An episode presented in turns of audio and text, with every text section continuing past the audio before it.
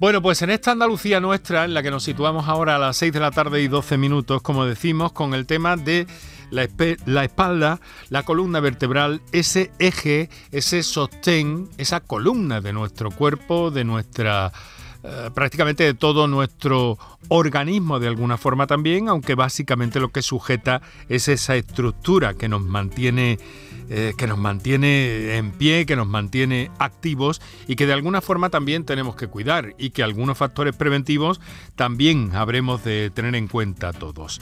Bueno, no sé por dónde empezar por, eh, porque tenemos tres eh, invitados de absolutamente primera línea.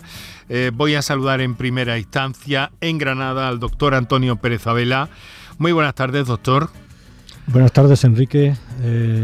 Muchas gracias por vuestra invitación a participar en esta charla sobre la columna.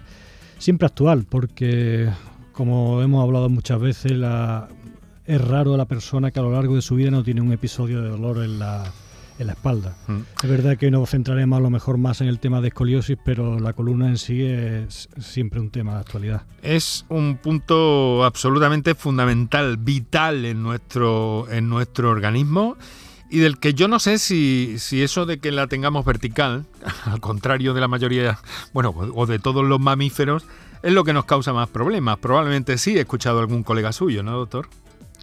Sí, efectivamente, no hay una relación causa-efecto totalmente demostrada, pero sí es evidente que los animales cuadrúpedos eh, no, prácticamente no se, ha, no se ha descubierto que haya este problema de la escoliosis, de la desviación de, de, la desviación de columna. Por lo tanto, uno de los factores que esté implicado en su desarrollo sea eso, precisamente, la bipedestación, la postura erguida que tiene el ser humano, a diferencia de otros animales. Eh, supongo que conoce al resto de nuestros convocados, invitados y que amablemente nos han atendido a nuestra llamada esta tarde. Doctor David Farrington, muy buenas tardes. Buenas tardes, Enrique, ¿qué tal? Pues encantado de saludarle, doctor, cirujano ortopédico infantil, Hospital Quirón Sagrado Corazón. Eh, mm, se ocupa eh, de abordar básicamente eh, problemas en, en, la edad infantil, ¿no? En la pediatría, en la edad pediátrica. Efectivamente, las, las deformidades de columna son, son frecuentes entre, los, entre los niños, los adolescentes y la verdad es que los padres nos, nos preguntan mucho eh, qué pueden hacer para evitar que, que aparezcan estas deformidades. Mm, se le da mucho valor a las malas posturas, pero como ha dicho mi amigo Antonio, no parece que las malas posturas tengan realmente nada que ver con el desarrollo de escoliosis, sino que están implicados otros factores que, a día de hoy estamos estudiando y, de manera profusa. Eso es, y que en algunas ocasiones eh, em, estaríamos hablando de ese tipo de malformaciones, eh, doctor, em, de nacimiento, ¿verdad? Pues sí, la, escoliosis al fin y al cabo es un, es un signo, no es una enfermedad en sí, es un signo que puede ser, eh, entre comillas, idiopático, que no sabemos a qué se debe, que suele aparecer durante la adolescencia, pero existe un pequeño porcentaje que tal como ha comentado está en relación con malformaciones vertebrales, malformaciones vertebrales que no siempre tienen que provocar escoliosis, pero que muchas veces las provocan y, dan deformidades en algunas ocasiones de, bastante gravedad y de bastante severidad. Claro, a veces con consecuencias y además hasta hace algún tiempo donde esto era un prácticamente la, columna, eh, corríjanme doctores si me equivoco, pero era una, una cuestión casi casi intocable, ¿no? Hemos avanzado mucho en la, en la corrección y en el tratamiento de las deformidades de columna. Realmente, realmente llevamos casi 100 años. En el año 1911 es cuando se, se describe la primera serie de cirugías eh, por deformidades de columna, con lo cual llevamos ya bastante tiempo y probablemente en los últimos 20 años ha habido un incremento sustancial en las medidas de seguridad, en los resultados, en la mejora de la calidad de vida. Mm, hoy en día, la verdad es que trabajamos con mucha, mucha seguridad y convirtiendo este, este aspecto en uno de los pilares del tratamiento quirúrgico de estas deformidades. Y con mucha, mucha tecnología también, probablemente, ¿no? Eh, pues sí, la verdad es que en este último congreso algo que nos ha llamado la atención ha sido la profusión de, no tanto de trabajo, pero sí de demostraciones en las cuales había pues impresiones 3D de las deformidades, sobre todo el campo de la navegación, que es algo que se está imponiendo y que mejora muchísimo el nivel de seguridad para el paciente, pero la navegación, la inteligencia artificial, la robótica, mm. eso es algo que vamos a ver sin lugar a dudas en los próximos cinco años lo vamos a ver de manera muy muy habitual en la cirugía de columna. Bueno, pues eh, me falta por saludar al doctor Simón Fuentes, cirujano ortopédico, traumatológico del Hospital Universitario Reina Sofía y eh, responsable de la unidad de Raquis, de la que estuvo aquí para hablarnos hace algún tiempo, además de secretario nacional de esa sociedad de columna eh, de la que acaban de, celebrar ustedes en León, si no me equivoco, el 36 Congreso, ¿no? Doctor Fuentes, muy buenas tardes. Hola, buenas tardes Enrique y saludar a David y a Antonio son amigos y compañeros de muchos años, de mucho sufrimiento. Y están ustedes eh, permanentemente en comunicación, cuando es con los congresos, luego además en el diario la, información entre ustedes, la comunicación circula. Los cirujanos de columna no somos muchos, tenemos problemas importantes y tener el conocimiento y el consejo de los compañeros mejora nuestra seguridad y nuestros resultados, sin duda. Eso está muy, pero que muy bien. Y además con estos eh, avances rápidos que tenemos en, las redes y con el mundo digital en estos tiempos. Eh, doctor Fuentes, dígame un poco le voy a pedir que nos haga una pequeña crónica, si es posible, muy pequeñita, de lo más destacado por lo menos y de lo más eh, em, llamativo también para, para nuestros mm, oyentes de ese congreso tan importante que han tenido ustedes en la Sociedad Española de Columna. Bueno, el primero ha sido un esfuerzo por compartir, después de dos años, el, conocimiento y el poder compartirlo el rato con los compañeros. En el segundo lugar, se ha hecho un doble, un doble esfuerzo. El primero ha sido una, eh, un curso precongreso en el cual hemos intervenido para poder hablar de cirugías complejas y de resultados y de cómo prevenir, dar consejos a los compañeros y formar a los cirujanos de columna. O sea, el primer día ha sido el curso precongreso y luego después dos días en las que hemos celebrado, pues son las jornadas de en las que hemos, eh, eh, discutido sobre 50 comunicaciones. El Congreso GER solo admite 50 comunicaciones, se pasa primero un filtro y entonces son comunicaciones que nos valen para formarnos a todos los que estamos allí. O sea que circula la información.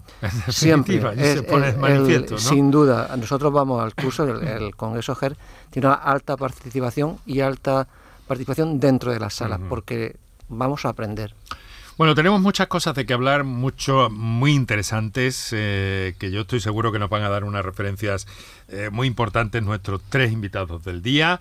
Eh, voy a agradecerles de nuevo que estén aquí con nosotros, doctor Antonio Pérez Abela, doctor David Farrington, doctor Simón Fuentes. Vamos a recordar a nuestros oyentes qué líneas van a tener también disponibles para intervenir en el programa sobre este tema, la columna, digámoslo así, también la espalda lo que ustedes quieran eh, mm, mm, aclarar en la medida de lo posible, pues nuestros invitados se lo van a intentar aclarar y eh, vamos a ir viendo también otras cosas. Ahora lo que vamos a hacer es eh, recordarles esos teléfonos, un par de minutos para nuestros anunciantes y enseguida entramos en materia.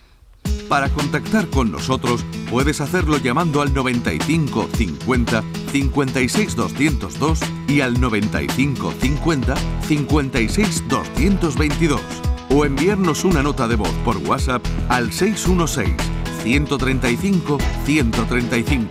Por tu salud en Canal Sur Radio.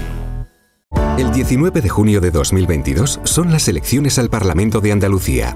Aunque vivas lejos de tu pueblo, de tu tierra, de tu ciudad, nada te impide votar. Sigue las instrucciones de la Oficina del Censo Electoral. Si estás inscrito en el CERA, puedes cumplimentar el impreso de solicitud que encontrarás en www.exteriores.gov.es. Remítelo hasta el 21 de mayo a la Oficina del Censo Electoral y te enviarán la documentación para votar. Ahora puedes optar por depositar tu voto en la oficina o sección consular del 15 al 17 de junio o enviárselo por correo certificado hasta el 14 de junio. Para más información consulta www.ine.es o www.exteriores.gov.es. 19 de junio de 2022. Elecciones al Parlamento de Andalucía. Infórmate llamando al teléfono gratuito 919-0622 o entra en eleccionesparlamentoandalucía2022.es. Junta de Andalucía. Piensa en algo necesario para la vida, algo natural, algo que fluye por la grita más pequeña, el agua. Ahora imagina un lugar donde relajarte, donde sanar por dentro y por fuera. Hotel Balneario San Nicolás, un destino único donde el agua emerge desde el interior de la tierra a 47 grados y medio. Visítanos en Alama, muy cerca de ti. Más información en balneariosannicolás.es. Mano de santo limpia la ropa, mano de santo limpiar salón, mano de santo y en la cocina, en el coche, en el watercloak, mano de santo para el hotel, mano de santo para el taller, mano de santo te cuida, mano de santo te alegra la vida, mano de santo, mano de santo, ponte a bailar y no limpies tanto, mano de santo, mano de santo, ponte a bailar y no limpies tanto. Seguramente el mejor desengrasante del mundo. Pruébalo. La mañana de Andalucía con Jesús Vigorra es tu referencia en la radio. Con la última hora del día. Toda la actualidad. La información más cercana que buscas y el mejor entretenimiento. La mañana de Andalucía con Jesús Vigorra. Contigo desde las 6 de la mañana. Quédate en Canal Sur Radio. La radio de Andalucía. Publicidad electoral. Andalucía está secuestrada. La tienen amordazada cazadores, taurinos y corruptos. Ahorcar a un galgo, destrozar a un toro, reventar a un caballo, secar un parque nacional les sale gratis. ¿Por qué su cortijo? Porque el resto de partidos miran para otro lado. Solo hay un partido de verdad dispuesto a rescatarla. Pacma. Andaluces, rebelaos. Pedid justicia y sostenibilidad. Sea por Andalucía libre, el planeta y hasta el último animal. Rescata Andalucía. Vota Pacma. Yo quiero una sanidad pública fuerte, de la que sentirme orgulloso. Queremos que los recursos se destinen a nuestra educación. Que miren por los mayores como nosotros y nosotras seguimos mirando por los demás. Yo quiero trabajar aquí como una andaluza más, porque tengo derecho a hacerlo. Yo quiero vivir en una Andalucía moderna. Los andaluces queremos más. Andalucía quiere más. Vota. Vota. Vota. Si votamos, ganamos.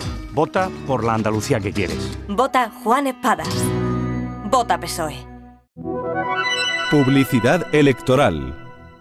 El resumen de la jornada con la última hora del deporte, la economía y el análisis lo tienes en el Mirador de Andalucía. De lunes a viernes desde las 7 de la tarde con Natalia Barnés. Quédate en Canal Sur Radio, la radio de Andalucía.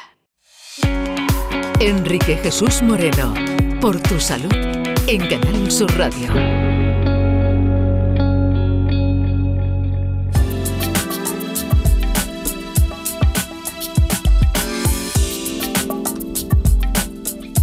Son las 6 de la tarde, 24 minutos. Estáis escuchando por tu salud. Esto es Canal Sur Radio con la mejor de, eh, de las intenciones. Abrimos esta ventana a conocer, a saber sobre salud, sobre prevención.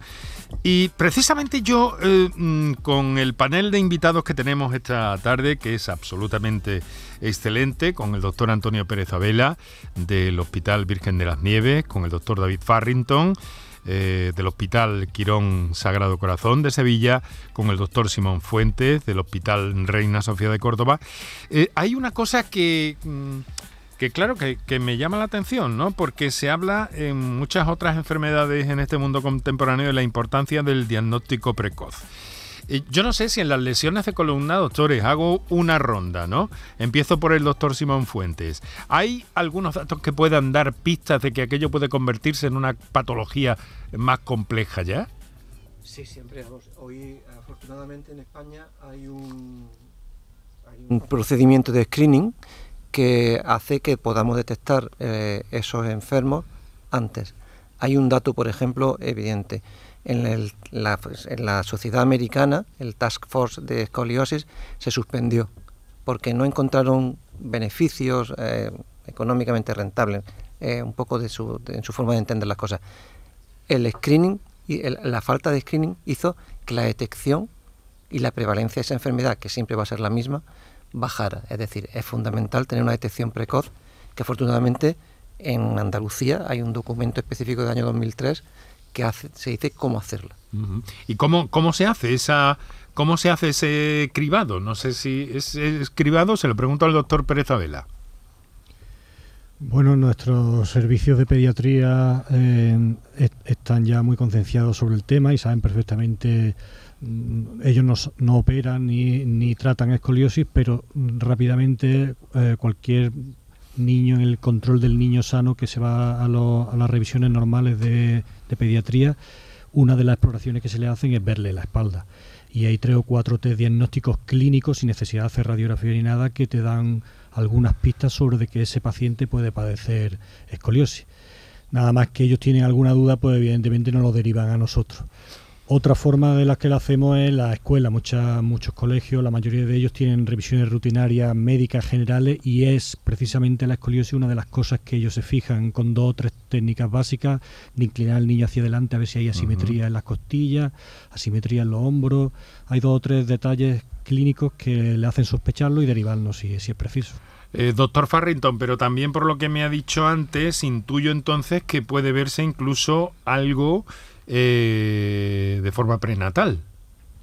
Eh, bueno, parte de la ecografía que se realiza a las gestantes incluye un análisis ecográfico del número de vértebras y de la, y de la forma que tienen esas vértebras, con lo cual en determinados casos, no muy frecuente, porque ya le digo que la, escoliosis eh, que se detecta a esas edades es relativamente infrecuente, eh, una vez que nace el niño se sabe o se intuye que probablemente va a tener una, una anomalía dentro de a nivel de lo que es la columna, ya detectada pues de manera prenatal incluso. Vamos a escuchar a nuestros oyentes, si les parece. Vamos a ver qué nos dicen, independientemente de que hay eh, muchos asuntos que yo quiero comentar con ustedes esta tarde.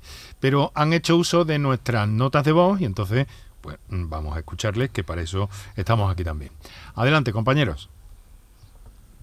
Hola, buenas tardes. Quiero en primer lugar daros las gracias por los por todos los programas que hacéis. me encanta. Todo desde por la mañana, por la tarde.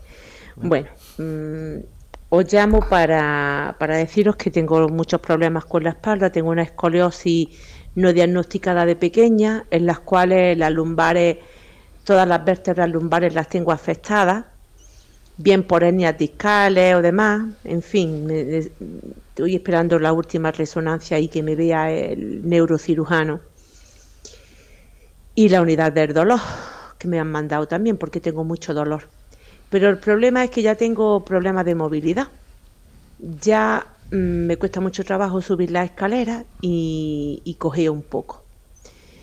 En fin, a ver qué, me decís. No paro de, ver que hay un avance muy, importante en el tema de la columna y que hay una operación. No sé si yo podré tener alguna solución, porque claro, mm, si me infiltran, que sería una solución, me quitarán el dolor pero la escoliosis tendrán que ponerme la derecha de otra manera, ¿no? A ver qué me dice, señor doctor. Gracias. bueno, vamos a trasladarle. Muchas gracias, señora, por su llamada y por su confianza, por esta nota de voz. Se la traslado al doctor Simón Fuentes, independientemente de que luego eh, el doctor Pérez Abela o el doctor Farrington quieran apuntar algo más si les parece oportuno. Eh, Simón. Bueno, pues primero decirle al oyente gracias por su nota de voz. En primer lugar, hay que decirle que tiene refiere trastorno de movilidad y eh, pérdida de fuerza en una pierna. Eso es un criterio que se debe de valorar por su médico y valorar si hay alguna alteración anatómica que provoque esa ah, falta de movilidad por una falta de transmisión nerviosa y corregirla. En segundo lugar, la escoliosis del adulto, la escoliosis degenerativa del adulto, tiene unas indicaciones quirúrgicas que se deben de, que tienen más seguridad cuando las corriges, son escoliosis mayores de 30 grados. Es decir, y eso lo, lo dirán, ¿no? hay unas deformidades que son tolerables y que el resultado de la cirugía no es eh, superior al resultado del tratamiento conservador. Entonces hay que reservar la cirugía de la escoliosis para aquellos pacientes en los que la escoliosis es mayor, provoca una alteración neurológica o realmente eh, sea susceptible de un tratamiento quirúrgico. Hay otras escoliosis que son normales por el envejecimiento que no deben de ser tratadas porque el resultado quirúrgico no es superior al resultado de tratamiento conservador. Claro, eh, em, doctor Pérez Abel, ha dicho esta señora que, que, la viene padeciendo desde hace años, pero que no, no se la ha tratado, ¿no? Eh, ahora puede tener, claro, nos dice, nos dice Simón que puede tener eh, algún alivio, ¿no? Pero eso lo conveniente es abordarlo en su momento, supongo. Sí, efectivamente, mientras antes se descubran este tipo de problemas, mm, mejores soluciones tenemos para resolverlas. Pero de todas maneras, tener una escoliosis de por sí no implica esos síntomas que comenta eh, la, oyente, ¿no? porque muchas personas tienen escoliosis y la mayoría de las personas que tienen escoliosis no tienen déficit de movilidad de una pierna. Entonces, pues, pues para eso están las consultas, la exploración y las pruebas diagnósticas. ¿no? Hay que ver por qué no mueve esa pierna bien, porque efectivamente puede ser de la columna y efectivamente puede ser de la escoliosis, pero generalmente suele ser por un problema asociado, porque esa escoliosis esté cerrando un poco los agujeros, los forámenes que llamamos nosotros, por donde salen los nervios. Se está desviando tanto su columna que probablemente esté pinzando el sitio de, por donde emergen las raíces nerviosas que van hacia esa pierna. Pero claro, ahí está también la exploración clínica y las pruebas porque no siempre es así. A lo mejor esta, esta, esta mujer pues tiene su problema porque tiene un problema en la cadera y no en la columna, aunque le duela también la columna y tenga una escoliosis. Pero bueno, para eso están todos los estudios que solemos hacer y incluso sí, a veces es verdad que no nos equivocamos o a veces incluso pueden ser las dos cosas a la vez, ¿no? Pero bueno, pues, por supuesto le, recomendaría que siguiera los consejos que le están diciendo los médicos que la están llevando, que seguro que van por el, por el mejor camino posible. Cuando estas situaciones se presentan en, en los primeros años de la vida, doctor Farrington, eh, y ustedes, eh, pues claro, intervienen porque no queda más, mm, mm, porque hay que actuar en definitiva, ¿no? Porque hay que actuar para mejorar la situación. En este caso estamos hablando de ese niño o de ese bebé. Pero ¿qué ocurría antes? Porque ocasionaba otros trastornos, eh, otros daños colaterales, incluso mm, que hacían la vida de estas personas muy difícil desde los primeros años, ¿no? Eh, Enrique, la, verdad es que la, SRS, que es un poco la sociedad científica que rige todo el, mundo del tratamiento de la escoliosis, diferencia muy bien las escoliosis que aparecen por encima y por debajo de los 10 años. Y tiene su explicación. Las escoliosis que aparecen por encima de los 10 años no repercuten o no reducen la esperanza de vida de los pacientes. Sin embargo, las escoliosis que aparecen por debajo de los 10 años sí reducen la esperanza de vida de los niños que la padecen, fundamentalmente porque a esa edad, por debajo de los 10 años, se están formando los pulmones, se está formando el aparato respiratorio y cualquier deformidad que aparezca a nivel de la caja torácica va a tener un impacto directo sobre esa función respiratoria, incluso cardíaca, a medio y a largo plazo la esperanza de vida de estos niños eh, claramente se reduce y parte del tratamiento de estas deformidades que aparecen en estos niños va dirigido no solo a mejorar la curva, sino a mejorarles la calidad de vida y sobre todo a mejorarle la función respiratoria.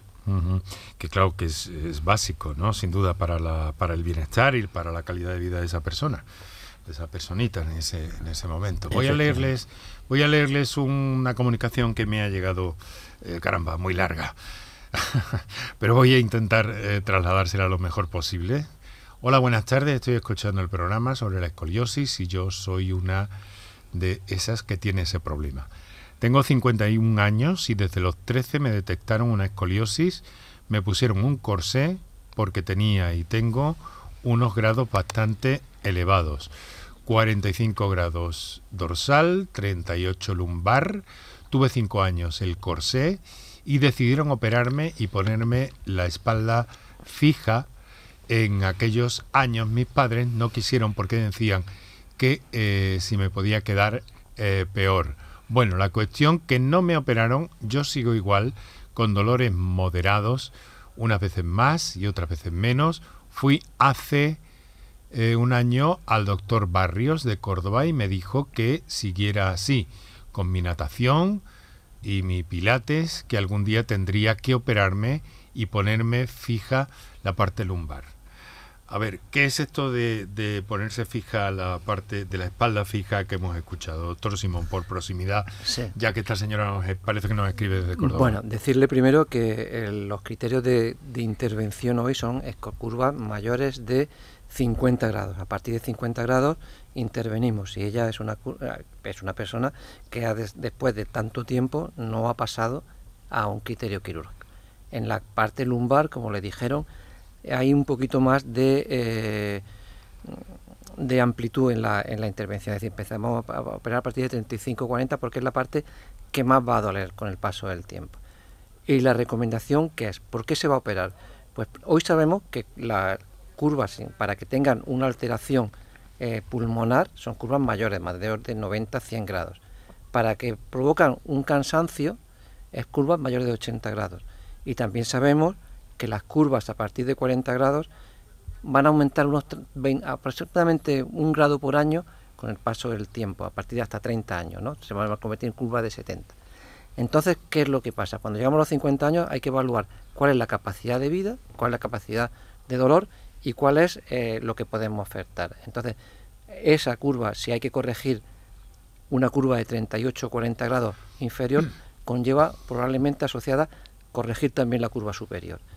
Y con técnicas de liberación importantes, pues las curvas son rígidas, con lo cual hay que valorarle mucho y establecer con el paciente cuál es su tipo de dolor, cuál es su escala visual analógica, que como lo medimos, cuál es su capacidad de, autonomía para poder ofertarle una cirugía que lo que básicamente va a hacer es evitar el dolor. Y no toda la cirugía quita todo el dolor.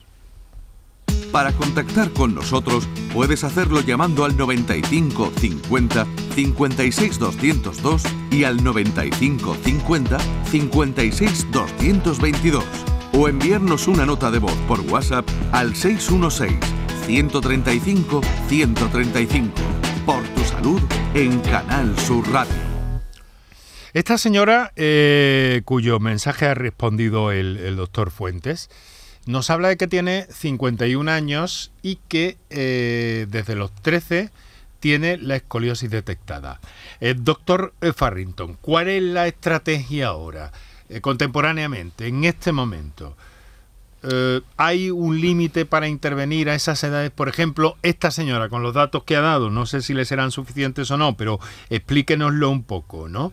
Hoy día, ¿sería candidata a una intervención? Pues siguiendo los criterios actuales, tal como ha comentado Simón perfectamente, la recomendación hoy en día es eh, tratar quirúrgicamente aquellas curvas que superan los 50 grados. Y muchas veces los padres me preguntan, ¿y por qué 50 y no 40 o por qué 60? Mm.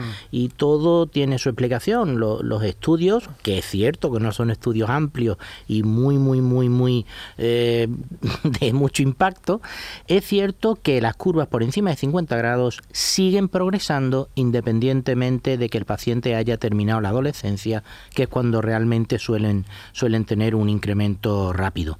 Ese es el motivo por el que una vez que se superan los 50 grados eh, solemos recomendar cirugía, pero también es verdad que son muchos factores los que intervienen a la hora de recomendar o no una cirugía, si el paciente está equilibrado o no está equilibrado, si el paciente ha terminado la madurez, no ha alcanzado la madurez, si el paciente es activo o no es activo, son muchos factores los que hay que tener en cuenta, pero es importante recordar a, a, los pacientes que la historia natural de la escoliosis idiopática es bastante benigna.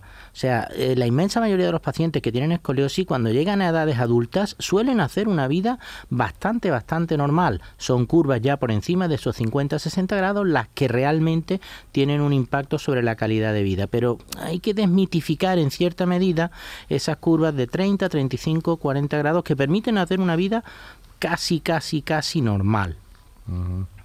O sea que, que habría que que vamos, que, que no la cirugía esta no es para mm, no está indicada, no está indicada a diario, vamos. Hay que tener un poquito de, de, de, precaución, ¿verdad? Es una cirugía importante y una cirugía que hay que reservar para los pacientes que realmente se pueden beneficiar de esa cirugía. Claro. Miren, es que tengo aquí otro mensaje, por eso les he dicho esto un poco a ver por dónde. Eh, mi hijo desde niño tiene escoliosis, pero nunca le dieron solución, nos dice. Ahora con 36 años tiene ya hernias lumbares y le duele muchas veces las lumbares y la pierna por ciática.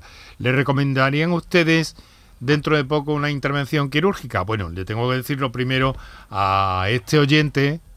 Mmm, que, que bueno, que esto no es, eh, no, no podemos dar una respuesta tan, tan precisa a todo eso, ¿no? Aunque sí quizá una observación o una apreciación eh, a grosso modo de lo que nuestros especialistas eh, convocados esta tarde nos puedan, nos puedan hacer. A ver, doctor Pérez Abela. Mm. Por ejemplo, estamos prácticamente en lo mismo que hemos hablado antes, Sí, de algún modo, una ¿no? pregunta similar, pero bueno, Mm. por ayudarle un poco, pues puede ser, puede ser que tenga solución quirúrgica. Eh, con esos pacientes solemos hablarle, explorarle, preguntarle por su tipo de dolor, si es más dolor de espalda o más dolor en la pierna, o si es ambos. La mayoría de las veces son dolores lumbociáticos que van desde la espalda hasta la pierna.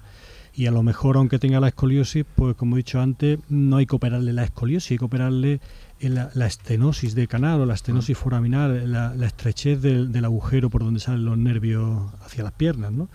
Y aunque tenga su escoliosis y hace muchos años el, médico que lo vio no le aconsejara cirugía, a lo mejor a día de hoy sí está aconsejada, dependiendo de la, de- de la exploración y los déficits que veamos actualmente. Mm. También es, es cierto que hace unos años se era un poco más conservador y actualmente mm, cada día hay más evidencia científica de, lo- de los tipos de intervención que son realmente eh, satisfactorios para este tipo de problemas. Por supuesto, seguir en contacto con...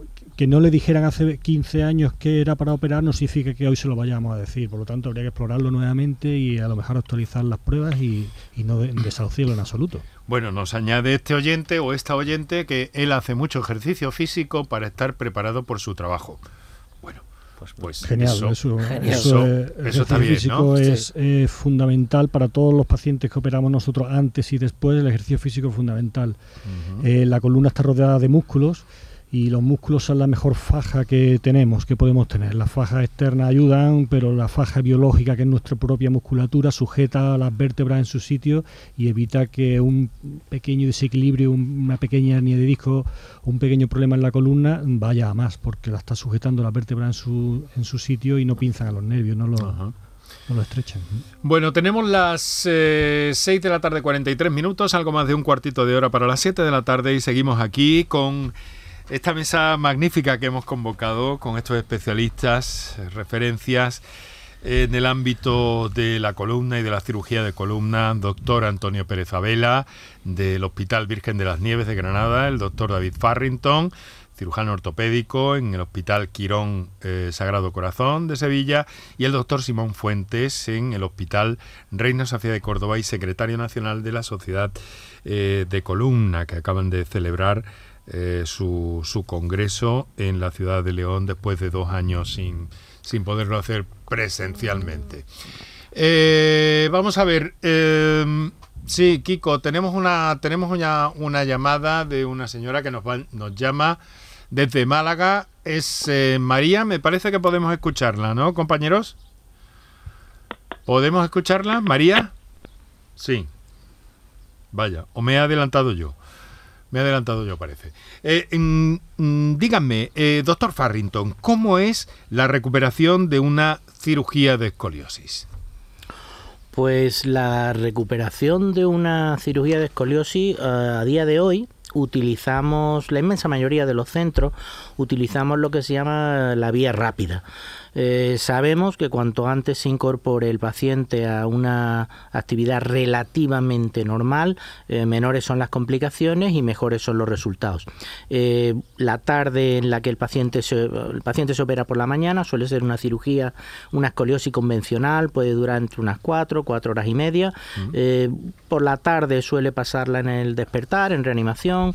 Por la tarde-noche suele pasar a su habitación, ya se le incorpora en la cama. Al día siguiente yo suelo ir a visitarlos y lo- los incorporo, eh, los paso al sofá, los paso a la butaca, siempre con, con mucho cuidado porque están muy recelosos y con mucho miedo. Y normalmente al segundo o tercer día los ponemos de pie y empiezan a dar algún paseo por la habitación. Y más o menos podemos hablar que el alta suele realizarse al cuarto día, se vaya para casa caminando con una vida tranquila, evidentemente, no pueden los primeros 7, 10 días, deben de hacer una vida en casa, tranquila, salir a dar algún paseo puntual y habitualmente pasados esos 7, 10 días ya el paciente empieza a hacer una vida bastante, bastante más similar a la normal, salvo las actividades deportivas que esas sí las solemos ir incorporando a medida que van pasando los meses y en general al cabo de unos 6-9 meses ya se les autoriza a hacer vida completamente normal. Eso es a día de hoy un poco el estándar, el protocolo estándar en una escoliosis convencional del adolescente. ¿Y ese proceso es doloroso, doctor? Eh, evidentemente cualquier cirugía conlleva implícito un cierto riesgo y un cierto dolor eh, bastante controlable. Hoy en día el dolor es algo que tenemos bastante, bastante controlado. Eso no quita que al fin y al cabo es una cirugía ósea en la cual ponemos anclajes e implantes en, en la columna Mm. y evidentemente los primeros, las primeras 24 48 horas son, digamos, entre comillas, tormentosas, pero con un dolor controlable y que, y que le permita al paciente pues poder moverse con, con cierta soltura, aunque siempre pues con, con las limitaciones propias de esas primeras horas de, mol- de molestia y de malestar que tienen. Doctor Fuente. Sí, esto es una pregunta que muchas veces nos hacen los padres, ¿cómo va a ser el postoperatorio? Y nosotros les decimos, se van a sorprender ustedes de lo con lo que hacemos y lo que le hacemos a su hijo, lo rápido que se que se reincorporan, eh, lo que ha dicho David. Y hoy eh, hay muchas vías que utilizamos en los hospitales para evitar el dolor. Es decir, hoy hay protocolos tanto de retirada rápida de mórficos como y cambio de, de, eh, de, medicación para evitar el dolor y evidentemente es- se sorprenden los padres cuando se van. Yo no esperaba esto, eso es su, su comentario habitual. Me sorprende eh, que mi hijo se vaya tan rápido para lo que ustedes han hecho, totalmente de acuerdo. Pero también tengo entendido, doctor Pérez Adela, que, que hay eh, nuevas posibilidades para combatir ese dolor en ese proceso, para, para una persona tras una intervención de, de escoliosis, ¿no? Sí, Eh, efectivamente. He oído hablar de una cosa que se llama bomba de elastómeros. Sí, eh, bueno, es uno de los trabajos que se han presentado en, En el Congreso, esta eso es, jornada sí. en la JERE, una bomba de elastómero que la ha presentado el equipo de, de cirugía de raquis de, de la FE de Valencia. Y cada día van surgiendo cosas diferentes. Esto concretamente una, una instilación de unos fármacos en la musculatura paraespinal que bloquea o disminuye mucho el, el estímulo doloroso motivado por este tipo de intervenciones. Actualmente pues hay otros, no, no, no solo esta, hay las bombas de morfina, las bombas, las infusiones intratecales.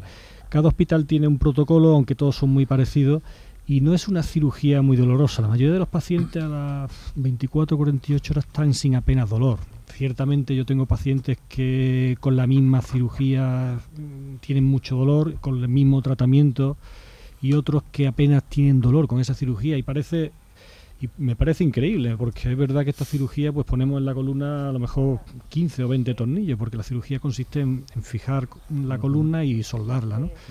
Y rompemos un poquito cada vértebra para que se fusione y se suelde y parece mentira que, que después de una cirugía tan grande los pacientes no lo duelan ciertamente no es muy dolorosa y ciertamente una de las cirugías más agradecidas que tenemos los cirujanos de raquis Ajá.